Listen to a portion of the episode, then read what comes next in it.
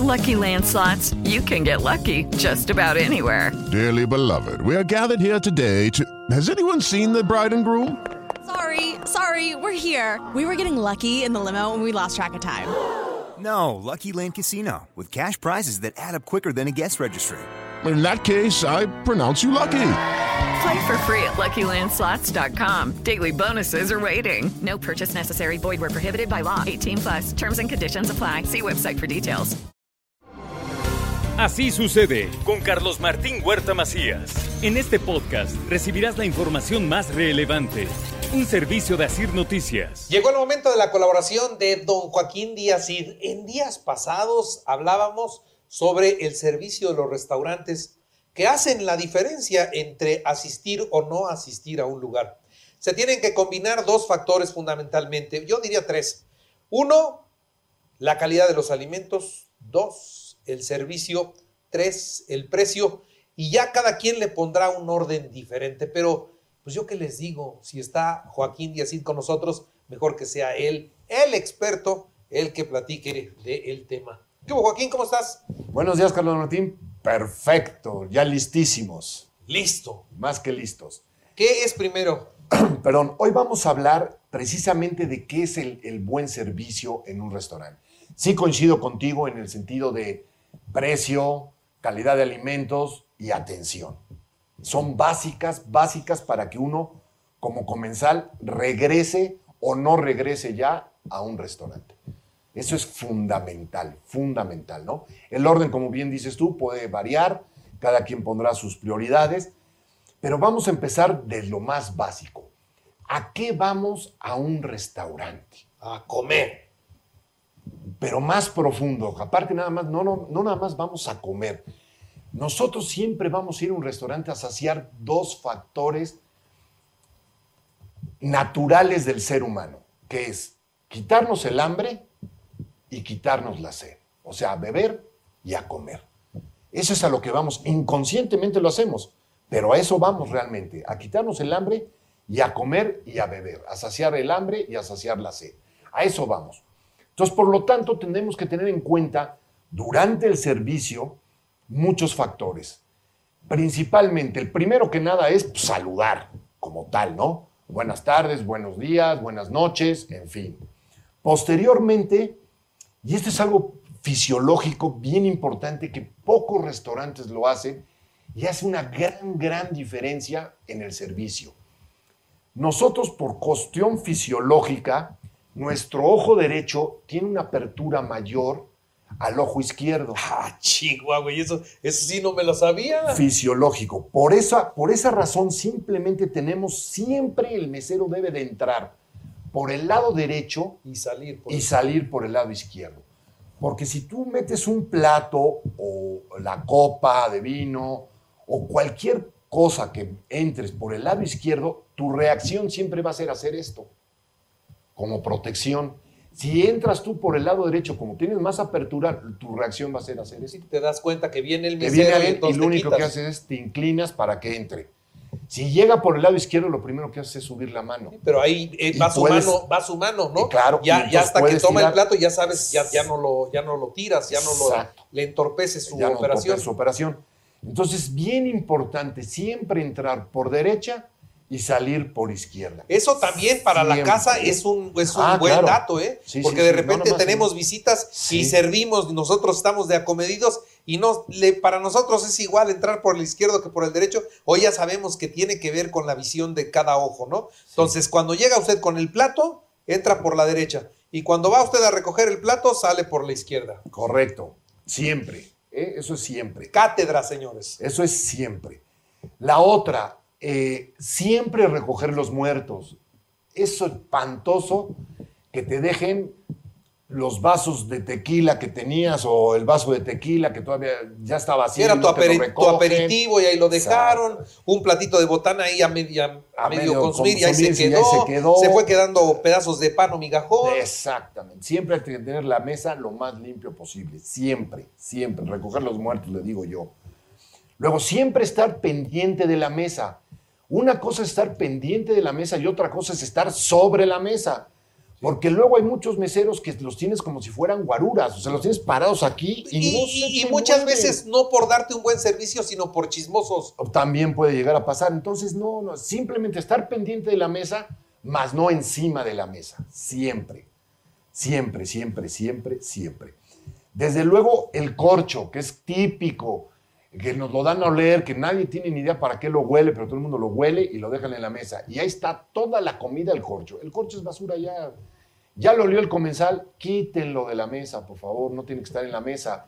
Luego hay muchos ociosos que lo rompen y, está, y dejan la mesa, bueno, o están jugando futbolito, Sí, es cierto. que luego, a ver, ponen dos aleros y ahora a ver si metes gol y está el compadre pegándole al corcho a ver si pasa los dos, entre los dos aleros. No sirve para nada, es basura. Hay Quítenla. que quitarla, hay que quitarla, ¿no? Eh, desde luego llevar siempre la... Ya que, ya que eh, algo bien importante, actualmente ahorita ya con, con el código QR pues ya se quitó, pero antiguamente era, siempre presentaban nada más la carta de alimentos, pero nunca presentaban la carta de vinos o de bebidas. Lleven siempre las dos. Ahorita ya con el código QR pues ya se quitó mucho de esto porque ya lees tu código QR y en tu celular ves alimentos y ves bebidas. A- aunque en algunos lugares Todavía mantienen el conserva. código QR de bebidas y el otro el de alimentos. ¿eh? Alimentos, es correcto. Y hay muchos todavía que llevan inclusive la carta impresa. Entonces, si llevan la carta impresa, pues lleven las dos. No una sola. Hay que llevar las dos. Esa entra por la derecha también. Siempre por la derecha y las sacas por la izquierda. Igual, toda la entrada a la mesa debe ser siempre por derecha y las salidas siempre por izquierda.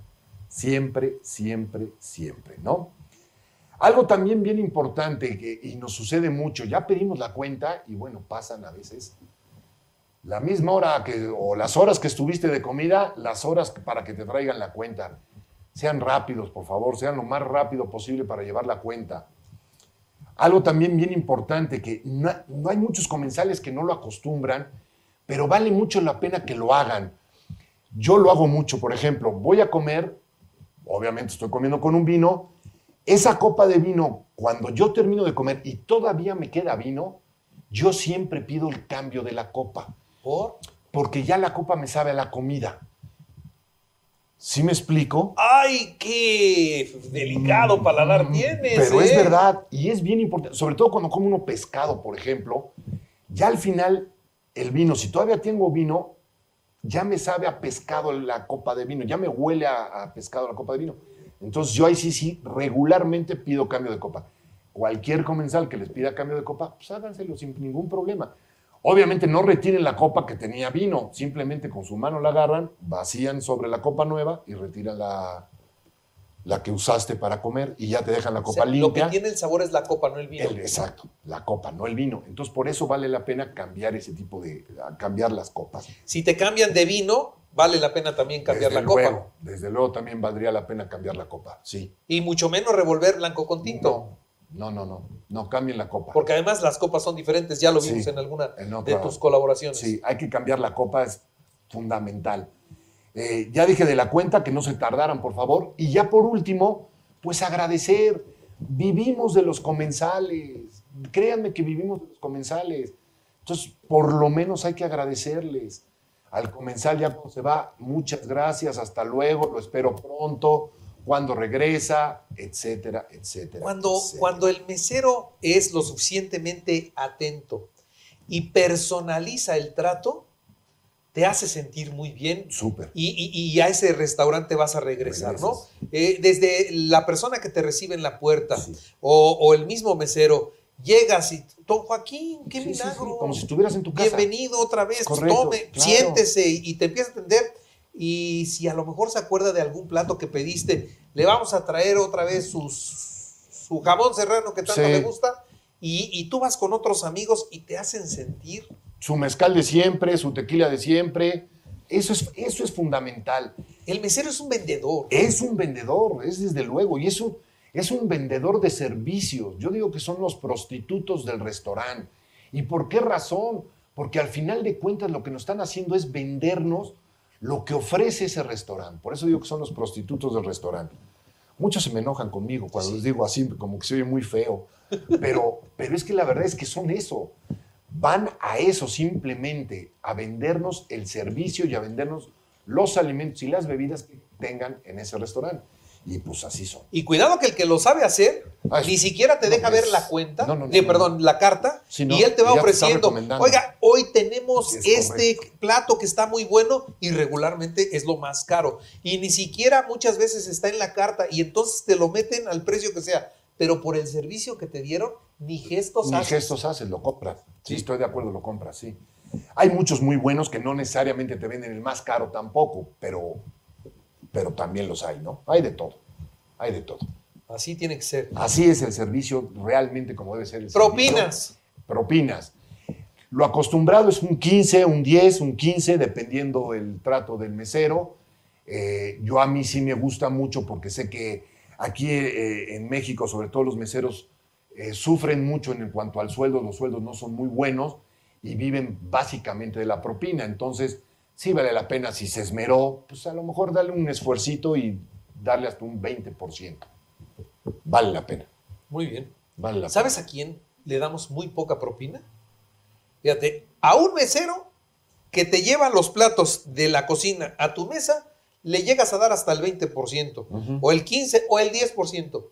A la moto que te lleva. Ah, sí. la comida desde el restaurante hasta tu casa, no le das No esa proporción. No.